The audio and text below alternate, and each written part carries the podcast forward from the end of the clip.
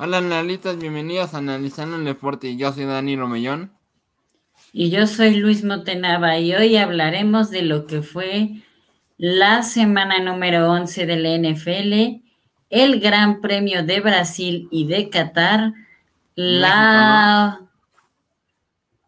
Exacto, sí, exacto, de México rumbo a Qatar 2022, de los European Qualifiers y de qué más, Daniel. Del repechaje en la, en la Grita México 2021 en la rama varonil.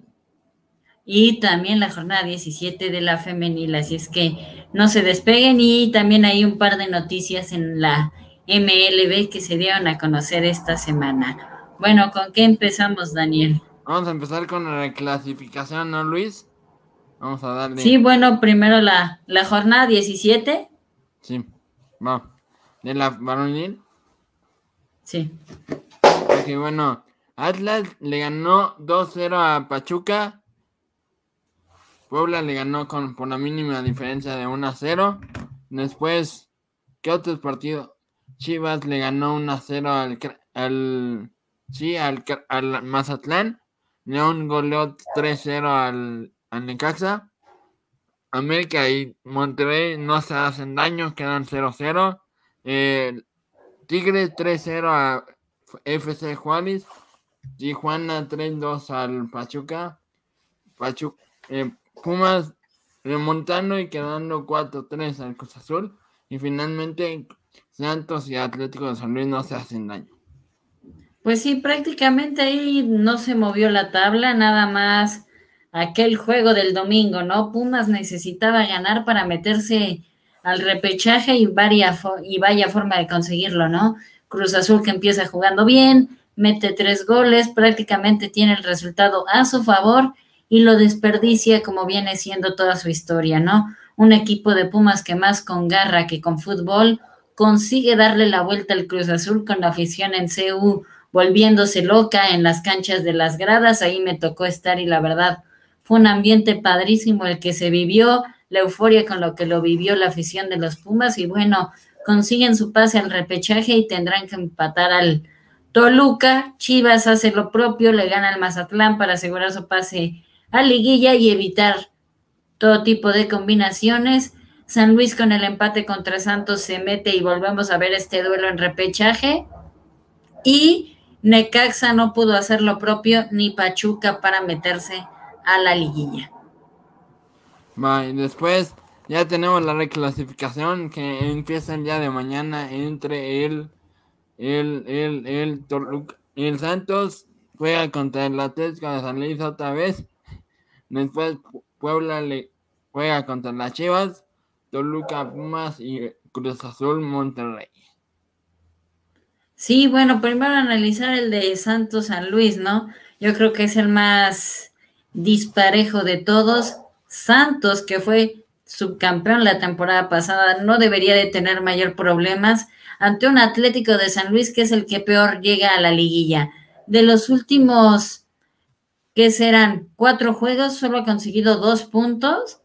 Increíble que aún así haya pasado a la liguilla. Llega a, a pasar nada más por lo que hizo al principio del torneo que sorprendió a propios y extraños, llegando a estar inclusive en la quinta posición de la tabla, pero no veo cómo le alcance para vencer al equipo del Santos y menos en Torreón. Y luego, Daniel, luego, ¿qué partido tenemos y qué opinión tienes de él? a Chivas, van a ganar el Puebla, ¿eh, Luis? Dos, a ver, ¿por qué crees que va a ganar el Puebla? Pues porque tiene un mejor equipo que las Chivas. Y está jugando mejor. Y está jugando mejor. Luis. Perdón. Sí, y está jugando mejor que las Chivas, ¿no? Un Puebla que ha venido, si hablábamos de San Luis que ha sacado 10, Puebla ha sacado 10 de los últimos 12, entonces eso te habla de lo bien que está jugando el equipo de Puebla. Nicolás Larcamón, que al principio del torneo no veía la forma de encontrarle al Puebla cómo jugar, ahorita lo está haciendo realmente bien, ¿no? Nuevamente se desprenden de piezas fundamentales y logra encontrarle la manera al equipo camotero para jugar bien y un equipo de las Chivas que prácticamente no ataca. Su única cualidad es el saber defenderse. Ay, pero las Chivas, perdóname, Pero las Chivas llegaron al repechaje, ya casi no iban a llegar al repechaje como estaban jugando, ¿no? Sí, exacto, a eso voy. Prácticamente no, no juegan a nada. Es favorito Puebla, juega mejor al fútbol, pero la única ventaja que se le... ¿Qué pasó? No, termina, termina. Sí, digamos que la única ventaja que pudiera tener Chivas sobre, sobre Puebla es la defensa, ¿no? Prácticamente al ser un equipo que no ataca, se dedica a que no le metan goles y ha resultado de los últimos encuentros, en varios se han ido sin recibir anotaciones y eso en repechaje te puede funcionar porque llevas el juego a penales donde realmente es un volado quién va a ganar, pero ya más adelante no te alcanza porque ya tienes que ganar en el global, con esa regla de que ya no hay goles de, de visitante para esta temporada. Y también que el estadio, en la, en la mañana estaba leyendo que el estadio va a estar al 80% de su capacidad, no sé qué opinan. Sí, no sé qué tanto pudiera influir ahí para el Puebla, beneficiarle o no, porque es cierto que Chivas, cuando va al Cuauhtémoc, lleva, lleva mucha, mucha gente, es de mucha convocatoria, ¿no? a ver si Puebla puede, con el buen paso que lleva, llevar a sus aficionados para hacer que el estadio Cuauhtémoc pese, porque puede ser la gran definición para el equipo poblano. En menos de 24 horas, ¿te acuerdas de la noticia que te mandé antier? Ah, sí, pues sí, ahora ya estamos a menos. Estamos exactamente a 24 horas. 27 horas, 27 horas para el encuentro de, mañana. No se Veremos quién gana. No se lo pierdan. después, ¿qué partido se viene, Luis? ¿Qué pasó? después se viene el partido entre Toluca contra los Pumas. Sí, señor. Sí, un equipo del Toluca que viene a la baja, ¿no? Llegó a estar inclusive en la posición número uno de la tabla al inicio del torneo. Viene el juego contra América y prácticamente se cae en el resto de la temporada. Y un equipo de Pumas que también viene a la alza, ¿no? Si bien es cierto, fracasaron contra el equipo de Santos, se dejaron empatar en el último minuto por Pachuca, vienen motivados de reaccionar y de qué forma ante el Cruz Azul. Y sin duda veremos uno de los encuentros más parejos en la reclasificación. Y hablando de duelos parejos, creo que vas a mencionar el, más parejo de todos, ¿no? Sí, el ¿qué? El Cruz Azul contra Monterrey. Sí, exacto, un equipo de Monterrey que si algo le puede ayudar es el envío anímico de haber ganado la Conca Champions. Y el Cruz Azul, pues es el actual campeón. Prácticamente es la misma plantilla, tienen todo, ya conocen este tipo de juegos, cómo se disputan. Yo creo que el favorito es Cruz Azul para ganar este partido. Ok, después, pronto tenemos, estamos esperando a que llegue un invitado para hablar de la Fórmula 1, ¿no, Luis? Ah, sí, hay un invitado especial para hablar de la Fórmula 1. Sí, el, el otro Carl Diez va a llegar. Carl Diez vendrá perfecto. Bueno, mientras, eh, si te parece, hablamos de, ya que andamos en el torneo, en el torneo mexicano, ajá, hablar ahora de las, de las mujeres, que también ya se acerca la liguilla, ¿no? Sí, ahorita las chivas van a ganar 2-0 al Toluca. 2-0 al Toluca, sí, ahí está viendo el primer tiempo. Jocelyn Montoya logra abrir el marcador para las rojiblancas y victoria fundamental para el equipo de las Chivas, ¿no? Sabemos de la importancia de recibir el juego de vuelta como locales en la Liga MX femenil y parece que así Chivas recibirá el juego de cuartos de semifinal como local. Oye, yo tengo una pregunta hablando de lo del varonil. ¿Por, qué no hay ni repechaje en la, en la varonil ni en la femenil? En la varonil sí hay. Más bien en la básicas. En las fuerzas básicas. Pues en, me parece que así debería de ser en la, en la Liga MX varonil. Sabemos que en la, en la Liga MX femenil, lamentablemente todavía no genera esa convocatoria que genera la Liga MX. 3-0 ya gol de Chivas y prácticamente. prácticamente van a asegurar su lugar en su lugar entre los primeros cuatro de la tabla, lo cual permite recibir el juego de local. El de la vuelta, entonces, bien lo hecho por el equipo de Chivas, viene de ser el subcampeón, quiere ahí apretar para hacerle mosca tanto a Tigres como a Monterrey y veremos qué tal resulta en la liguilla y un equipo de las choriceras que lamentablemente otro torneo para el olvido. Después tenemos el América contra el León, después los Pumas contra el Mazatlán, las Rayaditas contra Cruz Azul, FC Juárez contra Cholos de Tijuana, Pumas, no, Pachuca, Querétaro, Puebla, Atlas, eh, Atlético de San Luis contra Necaxa eh, y Santos contra Tigres. No sé si ya sabía, no sé si ya sabía que iban a, que, que va a haber unas fuerzas básicas en la, en la femenil, ya empezó. Sí, de hecho ya empezó ahí la, la sub-17, me parece ahí esa categoría, la verdad yo creo que va a ayudar mucho a que se sigan desarrollando jugadoras para el primer equipo, lo cual me ha parecido una ventaja que ha tenido la Liga MX femenil sobre la Liga MX varonil. Si mucho nos quejamos de que no hay de que hay muchos extranjeros en la varonil, no debutan a los jugadores muy jóvenes, en cambio en la Liga MX femenil se han visto jugadoras muy chavitas en debutar. Está el caso de Saldívar, ahorita Montserrat Saldívar del equipo del América, que con tan solo 15 años de edad es la jugadora más joven en debutar en esta liga y es pieza fundamental en el once titular de Craig Harrington en el equipo de las Águilas. Después tenemos el... ¿Qué tenemos, Luis? Ah, bueno, vamos a decir los octavos sí, que, se nos espera, ¿no? Sí, nada más nada más decir que prácticamente esta jornada 17 es nada más para terminar de acomodar los puestos, en qué lugar van a calificar rumbo a la liguilla. Ya los ocho equipos están calificados con el empate entre Pumas y Puebla. El pasado sábado se definieron los una, últimos ¿no? lugares. Ganó, 1-0, tienes razón. 1-0 ganó el Puebla sobre el final y eso prácticamente termina eliminando al cuadro de Karina Báez y de los Pumas, que no la pasaron bien este torneo con el cuadro, con el cambio en la dirección técnica de Ileana Dávila a Karina Báez. Y bueno, ya tenemos los ocho calificados que son, a ver, ¿nos los puedes decir? Tigres, Rayaditas, Chivas, Atlas, Cruz Azul, eh, Cholos, América y Santos. Y va a ser un buen enfrentamiento ¿eh? entre el entre las Chivas y el América. Sí, tres equipos que debo. Tres equipos que debutan en esta instancia y que no habían llegado nunca en la historia a la liguilla de la Liga MX femenil.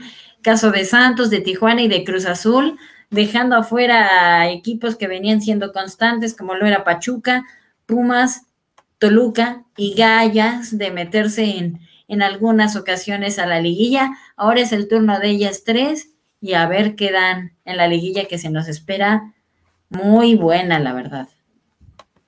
Después tenemos, ¿de qué, qué decir? ¿Qué decir en, nuestra selección mexicana? Sí, a ver, ahora ya pasamos a, a los de Qatar, ¿no? Sí. Bueno. Ajá. Bueno, tú, tú, tú. No, pues nada más decir que empecemos con las eliminatorias de la CONCACAF, si te parece. A ver cómo nos fue en esta fecha FIFA, Daniel Dinas. Bien mal, la neta. Bueno, Honduras perdió 3-2 a Panamá, Canadá le ganó 1-0 a Costa Rica, El Salvador y Jamaica empataron 1-1, el Estados Unidos le volvió a ganar a México 2-0 por tercera ocasión. Y después, el martes, Jamaica contra Estados Unidos empataron. Panamá y Salvador quedaron 2-1. Costa Rica y Honduras quedaron 2-1. Y tristemente Canadá le ganó 2-1 al México. No sé si bueno. ya escuchaste que, que, a Ochoa le llegan amenazas de parte. Y, y a su esposa. Sí, a su esposa, sí, lo publicó en redes sociales. Increíble lo que está pasando, este tipo de cosas no deberían de pasar. Sí se equivocó contra el equipo de Canadá, pero no debería de llegar a esto, ¿no? Yo creo que sí ya urge un recambio en la posición de portero. Ochoa nos dio grandes alegrías. ¿no? Bueno, traen a Cota, ¿no? Igual. Cota, Jonathan Orozco y. ¿Cómo? Talavera. Talavera, bueno. Hay que cambiar sí, a pero... Ochoa por Talavera, ¿no? Bueno, posiblemente si se puede. No, yo creo que es lo mismo. Ya Talavera y Ochoa cumplieron su ciclo con selección nacional yo le daría la oportunidad a Carlos Acevedo. Ahora, esto no demerita la carrera que ha hecho Ochoa con selección, ¿no? En el Mundial de Brasil 2014 fue el segundo mejor portero detrás de Keylor Navas. Nos acaba de dar la medalla de bronce en los Juegos Olímpicos de Tokio 2020. Se sintió la jerarquía dentro del vestidor para poder conseguir esa preciada de bronce. Entonces me parece que es muy injusto juzgar a Ochoa por este tipo de errores que sí han marcado su carrera. Si algo le ha afectado es precisamente los errores en la salida, rechazar los balones al centro, pero me parece que son más las alegrías que las decepciones que nos ha dado vistiendo la camiseta del tricolor. ¿Sabes cuánto, cuánto dinero gana el Tata Martino? ¿Cuánto? 2.2 millones de dólares netos anuales increíble, ¿no? O sea, si estábamos criticando en el proceso anterior. Una oferta mejorada en comparación a los, a los 1.2 millones de dólares que percibió Juan Carlos Reynoso, Juan Carlos Osorio tras Rusia 2018. Sí, a eso iba, ¿no? Si queríamos correr Osorio, que nos pasó prácticamente caminando en las eliminatorias rumbo a Rusia 2018, después de que se había sufrido como estamos sufriendo actualmente con el Chepo de la Torre para calificar al Mundial de Brasil 2014, actualmente lo está haciendo bien, yo creo que no, lo está haciendo, bueno, más bien Juan Carlos Osorio lo había hecho bien, sí, perdón, ahí la, la equivocación y ahorita el Tate está sufriendo igual que lo hizo el Chepo. Y si no se saca la victoria contra Jamaica, me parece que se deberían de tomar medidas drásticas ahí en la, federación. Hay que, traer al Marcelo Flores, ¿no? Al jugador varonil, ¿no? Mira, no sé si Marcelo Flores, porque todavía está ahí con la sub-20, pero sí, sin duda alguna. Más que traer a... ¿eh? ¿Qué pasó? No, no, tú, tú, perdón. No, no te preocupes, Daniel. Bueno, decía que lo de Marcelo Flores lo está haciendo bien. Juega en, el, en Europa, en las fuerzas básicas del Arsenal, todo, sí. Yo creo que sí hay que probarlo en selección mayor, ¿no? Ahora, es una realidad que también nos podría ayudar en la selección sub-20 y la selección que va a ir a París 2024 en los Juegos Olímpicos, ¿no? Pero si Estados Unidos tiene jugadores de esas edades en selección mayor, ¿por qué no probarlo también nosotros? Yo creo que sería de, buenos resultados y sobre todo porque jugadores de talla mundial como el Tecatito Corona, Héctor Herrera y demás no están teniendo minutos en el viejo continente y no sé por qué los tienen en selección nacional cuando no están jugando en sus equipos. Hoy tú sigue, déjame encontrar una imagen para, para esto, para lo que estamos, para ya pasar a la European Nation a la European Qualifiers. Sí, nada más como conclusión, México ya es superado por Estados Unidos. Ya estamos en Estados el top, Unidos. Ya estamos en el top 14, ¿no? Sí, Estados Unidos ya es mejor que México. Ya nos quitaron el título del gigante de la CONCACAF. Por ahora, llevamos tres derrotas consecutivas contra ellos.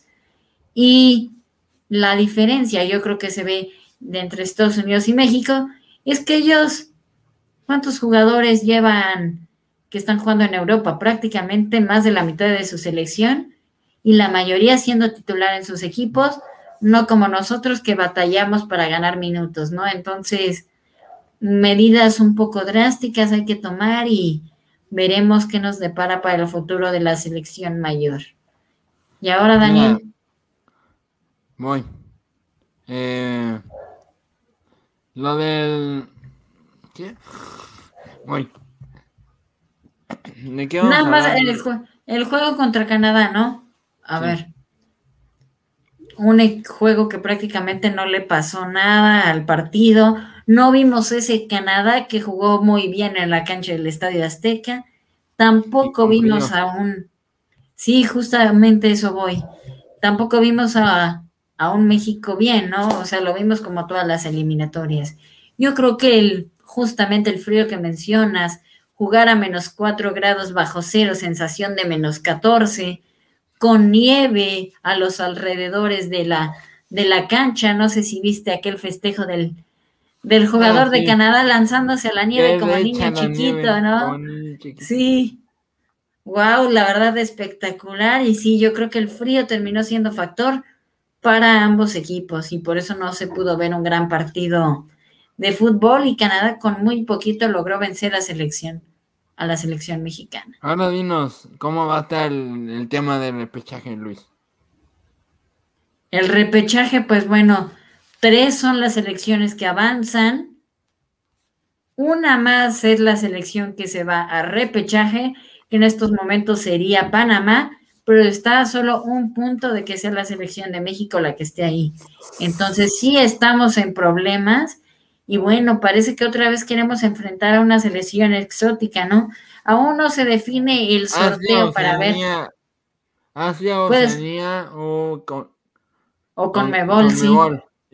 Pueden ser cualquiera de ellos tres, entonces el sorteo todavía no lo define, pero aguas, si es con Mebol podemos quedar fuera del mundial. ¿Con quién crees que no toque?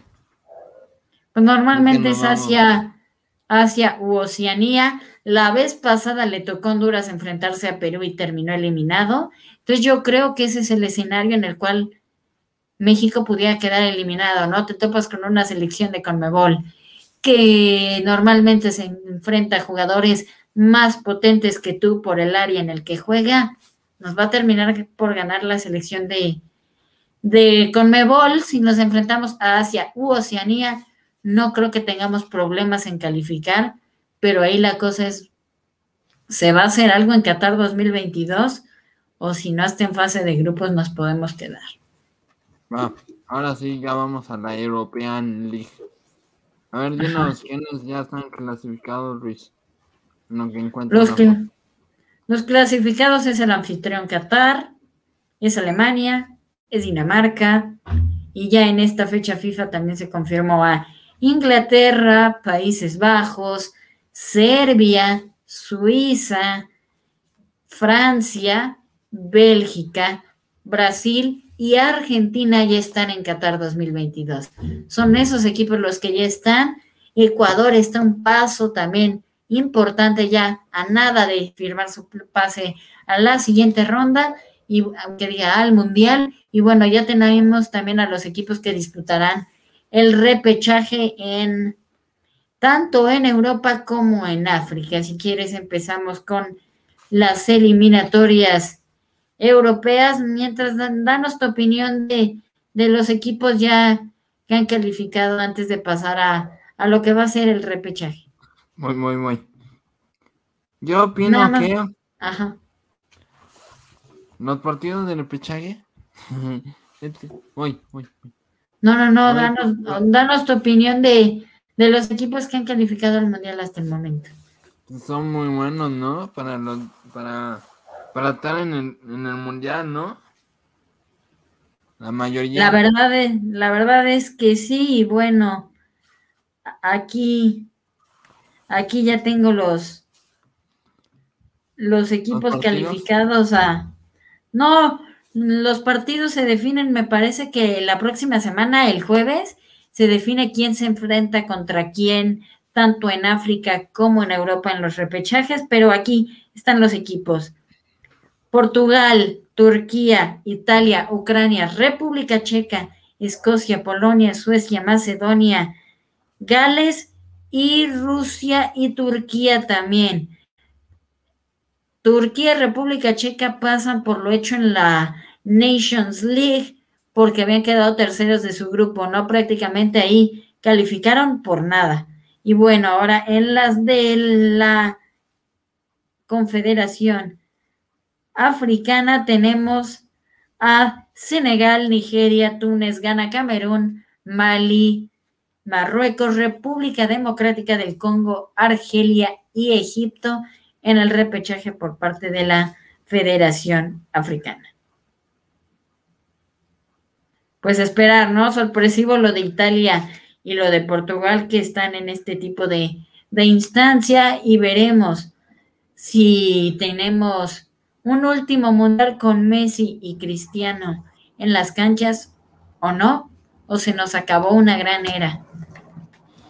Y en las eliminatorias de la Copa del Mundo, en la jornada 14, tenemos a Bolivia, le ganó 3-0 a Uruguay. Con esto ya, ¿cómo se llama el DT del, de Uruguay? Oscar Washington Tavares. Oscar, Washington Tavares se va de, de la selección uruguaya. ¿No, Luis? Sí, un técnico que les dio muchas alegrías, les dio Copas América, les dio me parece inclusive el tercer o cuarto lugar en el Mundial de Sudáfrica 2010.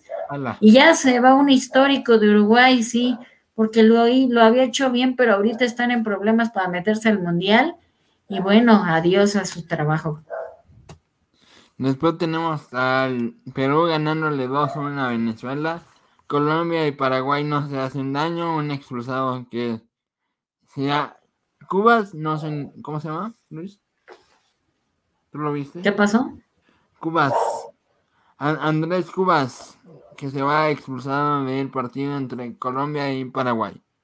Después tenemos el... Y ya, ¿no? Solo falta jornada 15 que todavía se juega hasta el 27 de enero. ¿no? Sí, y en, en enero ya podemos tener los algunos clasificados más en la Conmebol e idea de quién se puede ir al repechaje. En la CONCACAF también no se pierdan en marzo el repechaje europeo, va a estar bueno. Slatan, Cristiano, la campeona de Europa, Italia, Suiza, República Checa. Hay muy buenas selecciones. Lamentablemente, solo hay tres boletos. Únicamente tres boletos le restan a Europa para el Mundial. Veremos quién se lo lleva. Un grande, lamentablemente, va a quedar fuera. ¿Cuántas, cuántas jornadas son en la CONCACAF? ¿En, ¿En, el octagonal, Luis? En el octagonal son un total de 14 fichas. Ya solo nos falta, nos falta mucho, ¿no? Falta mucho, nos faltan 6 o 7 partidos. En la CONCACAF en el octagonal va Costa Rica contra Panamá, Jamaica, México, Estados Unidos, El Salvador, Honduras, Canadá, Panamá, Jamaica, México, Costa Rica, Honduras, El Salvador. Y ahí se va, ¿no? Sí, exacto. Todavía falta mucho camino por recorrer. Y bueno, pues México tiene que reaccionar a la de ya si no quiere sufrir como sufrió en el 2010. Bueno, ahora si te parece, ya pasamos. Bueno, no, aún no llega nuestro invitado Carl Díez. Ya lo voy a decir, ya lo voy a decir. Sí, si te parece, hablamos rápido de lo que va a ser, de lo que fue la semana número 11 de la NFL.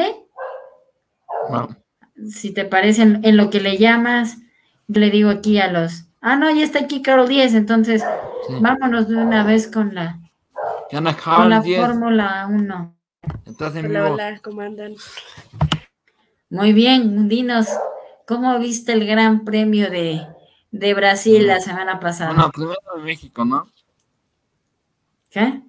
Primero de México, ¿no? A ver, sí, bueno, ya dijimos nuestra opinión del, del equipo de México contra Estados Unidos y Canadá. Ahora queremos saber tu opinión de lo que vimos con México que prácticamente no fue nada bueno contra Estados Unidos y Canadá. Ah, opino de, de los partidos. Ajá, sí, ¿qué opinas? Ah, pues que pues, México no está jugando bien porque estamos perdiendo contra países donde, selecciones donde pues los derrotábamos fácilmente y siento que México perdió como el toque y también Tata Martino que no convoca a los jugadores que en verdad se merecen estar ahí y convoca casi a jugadores que no sienten la camiseta. Completamente de acuerdo. Sí, eso que señalas, se les ganaba fácilmente a estas elecciones y lo lamentable es que México ya se quedó estancado y Canadá y Estados Unidos han mostrado mejora, mucha mejora, ajá, una mejora últimamente, cosa que México no lo ha hecho y ahí están los resultados. Bueno, ahora cambiamos el reporte. Canadá va primero, ¿no? Sí, Canadá sorpresivamente ya va en primer lugar de la, de la tabla y más que merecido. Después Estados eh, Unidos y después México. Bueno, ya vamos a pasar a los grandes premios de la Fórmula 1. Que son tres. Vamos. México, Brasil y Qatar. ¿No? Sí, a ver, vamos a hablar de la gran fiesta que se vivió en el Gran Premio de México que comenzó con el show run, después las prácticas, la clasificación y la gran carrera que se vivió ese domingo en el Autódromo Hermanos Rodríguez. Danos tu impresión, Carol Díaz, de cómo viste este, esta carrera. Eh, sí, pues empezó bien, largó muy bien Max Verstappen y Bottas no tanto. Checo Pérez cuidando a Max de que los de atrás no lo rebasaran. Y justo en la primera curva fue cuando Bottas no supo hacia dónde girar porque tenía de un lado a Max Verstappen y del otro lado tenía a su compañero de equipo Lewis Hamilton. Y justo frenó muy tarde y por eso en la curva eh, Daniel Richardo lo tocó y ya no pudo hacer nada más y culminó en, creo que, terminó tercero eh, ya en la carrera y estuvo bien la posición de podio, primero Max, después Hamilton y tercero Checo, que fue el primer mexicano en subirse al podio y hizo historia. Sí, una gran carrera la que vimos ahí por parte de Checo Pérez, como bien dices, tuvo podio y además hizo excelente trabajo de equipo ayudándole a, a Max Verstappen a conseguir. También con Qué, locura, ¿no? Lo del papá que estuvo celebrando ya terminando el podio. No. Pues cómo no. podio, ¿no?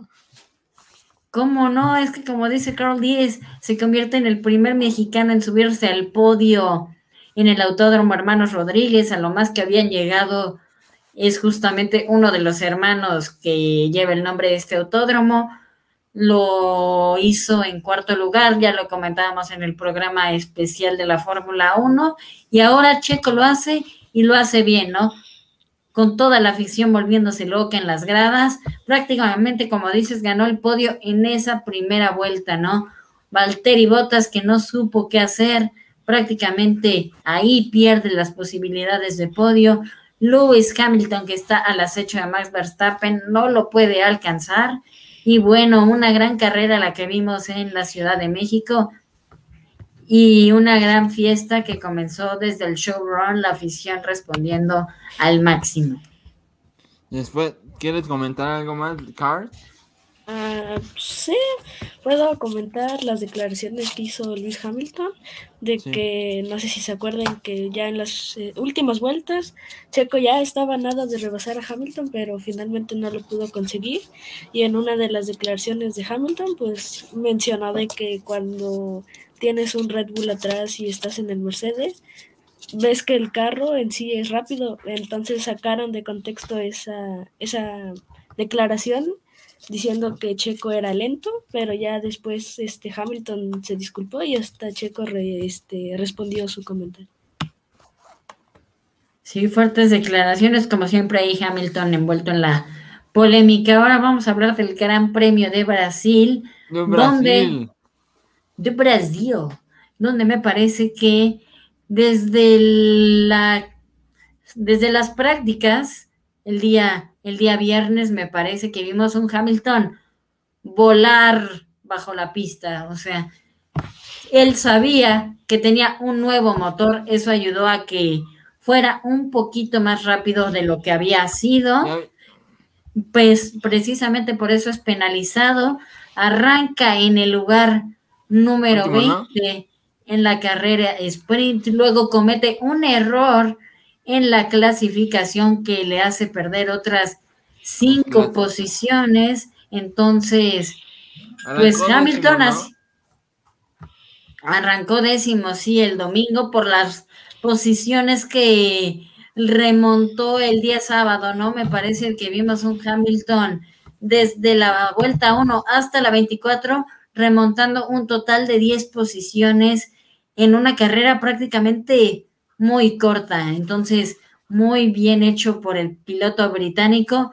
Y ya el domingo en la carrera me parece que vimos otra vez a, ese Hamilton al acecho de sus rivales. Hay una batalla ahí entre Checo que no les, que le cedió la posición, después lo vuelve a rebasar, ahí anduvo conteniendo a Hamilton, pero simplemente el piloto británico tenía un mejor motor que el del piloto mexicano. Eso termina por cobrar factura, lo rebasa y todo iba bien. Checo Pérez afianzado en la tercera posición hasta que vienen esos tres safety car, ¿no? Una carrera muy ah, accidentada. En uno de esos safety car coincide con que Botas para en pits, hace el undercut, muy bien hecho a la parada planera en pits para Mercedes. Ahí le ganaron la partida a Red Bull y prácticamente aseguraron el podio para Botas y Checo ya no supo cómo reponerse. ¿Qué opinas, Carl ah, sí, fue una, un fin de semana interesante desde el viernes que descalificaron a Hamilton por, por su DRS, el sábado que remontó en la carrera sprint y cuando alargó décimo ya el domingo en la carrera hizo muy buena carrera ya que su motor volaba literalmente. De creo que eran cinco vueltas las que faltaban para el final y sacarle 10 segundos a Max Verstappen sí es algo para analizar. Después de... Después que hubo una, bueno, declaraciones, ¿no? De Hamilton entre la pelea entre Hamilton y Verstappen, ¿no? La salida de los dos pilotos, ¿no? Ajá, sí, por la salida. No recuerdo bien en qué curva, pero sí, los dos se salieron. Max Verstappen este, defendiendo el interior y pues finalmente los dos salieron.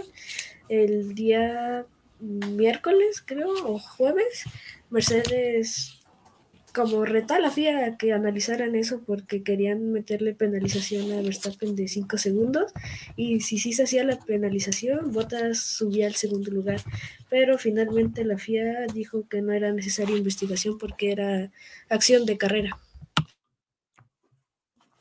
Después ya tenemos el gran premio de esta semana, ¿no? Sí, el Gran Premio de Qatar que obviamente nos, que otra vez más bien nos va a tocar madrugar, es más temprano. Las prácticas son a las 4 de la mañana, la carrera y la clasificación un poquito más favorables, siete y media de la mañana, no tan. 8. Sí, bueno, siete y media comienza. a las 8. Bueno, bueno, la transmisión comienza a siete y media, sí, la clasificación es a las 8 pero bueno, si se quieren ahí conectar desde temprano, ahí va a estar. Y bueno, pues un gran premio de Qatar donde si Hamilton gana, aprieta y en serio la posición por el primer lugar con Max Verstappen y el campeonato de pilotos, que diga, de constructores, este mismo fin de semana lo puede ganar Mercedes. Vamos a decir cómo va el campeonato de constructores, ¿no? Y de pilotos, no sé qué opinan ustedes. Ah, pues, pues puedo comentar del de pilotos, de si Hamilton gana la siguiente, no, Verstappen gana esta carrera, Hamilton queda segundo y en Arabia Saudita y en Abu Dhabi gana Hamilton, pero Verstappen se queda en segundo lugar, Verstappen se quedaría como campeón de la Fórmula 1 de 2021. Ok. Bueno, aquí así están las posiciones. Max Verstappen con 332 puntos. Punto 5. Después Lewis Hamilton con 318.5. Después Bottas, Checo, Lando Norris, Leclerc, Sainz, Richard Gasly y Alonso. Son los 10 primeros hasta el momento. Igual nunca, nunca se mueven. ¿No, Luis? Sí, sí, me parece que pues nos esperan todavía tres carreras emocionantes en la Fórmula 1 hay que vivirlas al máximo. Ya está por terminar lamentablemente esta temporada que ha sido una de las mejores en mucho tiempo. Lewis Hamilton solía robar cada una de las temporadas y hoy Max Verstappen le está haciendo pelea y también en el campeonato de constructores tiene a un compañero más sólido con Checo Pérez, la verdad muy agradecidos de haber vivido esta temporada y bueno, pues ni hablar porque la siguiente temporada será aún mejor y se vienen muchas emociones. Gracias, Carl Díez. ¿Algo más que quieras decir antes de pasar al siguiente tema que es la NFL? Ah, podríamos comentar del nuevo piloto chino que va a entrar a la Fórmula Sí, chino, para Alfa Romeo. Sí, porque Antonio Giovinazzi justamente anunció que no va a seguir más con la escudería y en su lugar entra este piloto chino que veremos qué tal lo hace en la máxima categoría? Eh, tiene talento porque va en segundo lugar de la Fórmula 2, creo que está a 36 puntos de líder y tiene talento, pero también tenía muchos patrocinadores por detrás con 30 millones de dólares y ahorita la Fórmula 1, este, si tienes dinero ganas, si no tienes no ganas. Entonces, ahorita Alfa Romeo, que no es un equipo que tenga mucho dinero, le conviene tener este piloto.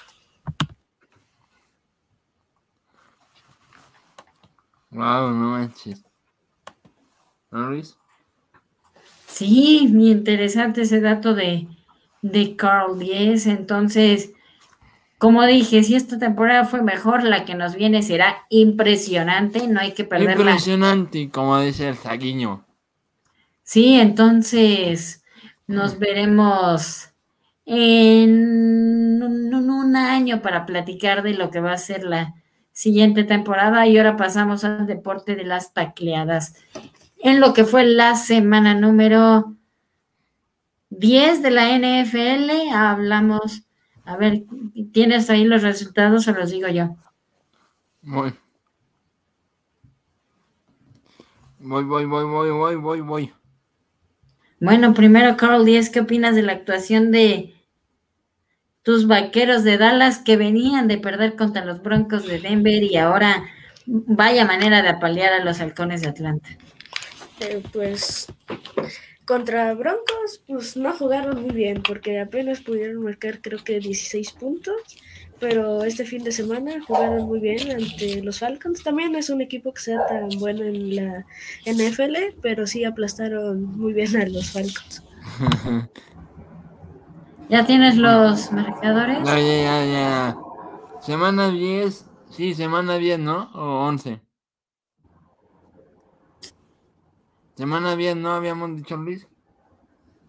10, sí. Ok, bueno, Dolphins le ganó 22 a 10 a Ravens. Titans le ganó 23 a 21 a los Saints. Jets perdió, perdió ante Bills 45 a 17. Lions, Steelers y Lions empataron 16-16. Pero no, bueno, sí, después Colts le ganó 23 a 17. Washington Buccaneers, Washington le ganó 29 a 19 por 10 puntos. Patriots le ganó 45 a 7 a los Browns. Después Cowboys eh, le ganaron 43 a 3 a los Falcons. Cardinals 10, no, perdieron ante Panthers 34 a 10 por 24 puntos.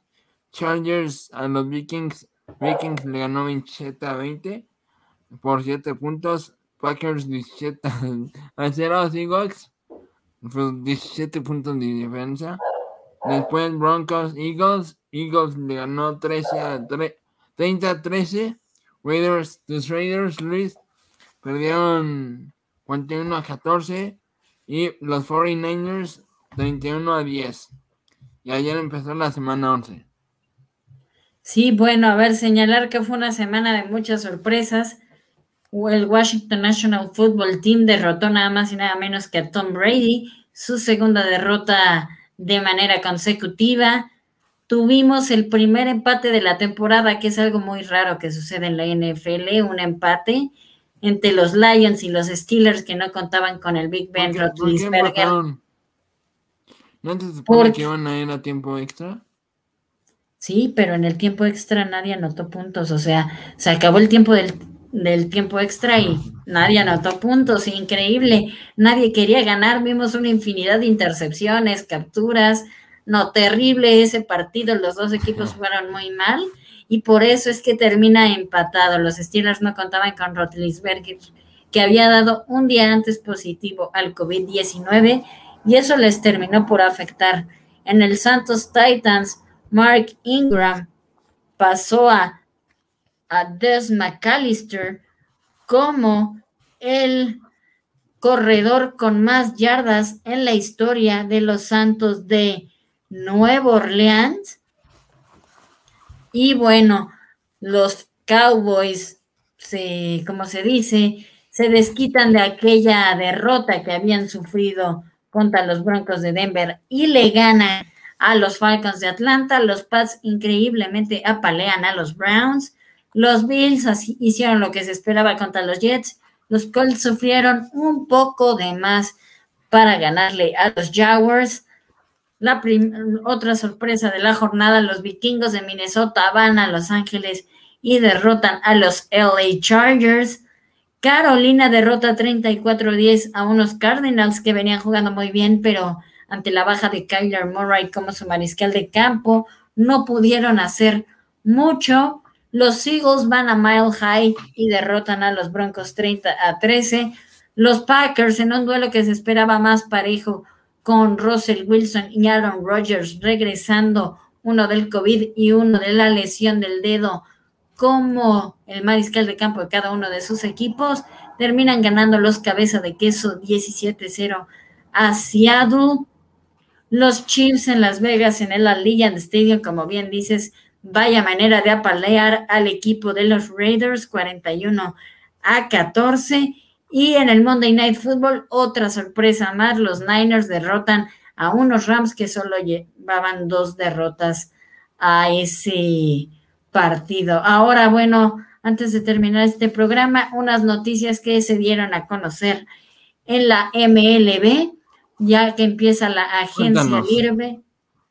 En sí, esta semana ya empezó la agencia libre y se dieron a conocer los premios más importantes de la temporada pasada, así como el balón de oro del fútbol, pues aquí también el béisbol lo tiene, ¿no? Empezamos con las contrataciones. Eduardo Rodríguez, ex pitcher de los Rojas de Boston, firma para los Tigres de Detroit. Noah Syndergaard va para los LA Angels. Y en los premios ya se definió el ganador del Cy Young. En la Liga Americana le pertenece al lanzador de los Blue Jays, Robbie Ray y en la nacional al lanzador de los cerveceros de Milwaukee, Corbin Burns, y como el MVP de la Liga Americana tenemos al japonés Shohei Otani y como el MVP de la Liga Nacional a Bryce Harper.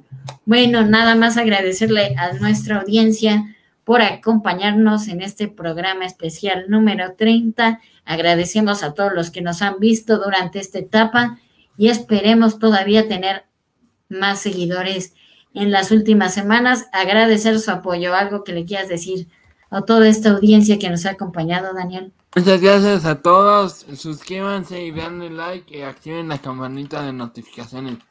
Luis, y esto fue Analizando el deporte. Nos vemos. Hasta luego. Hasta luego.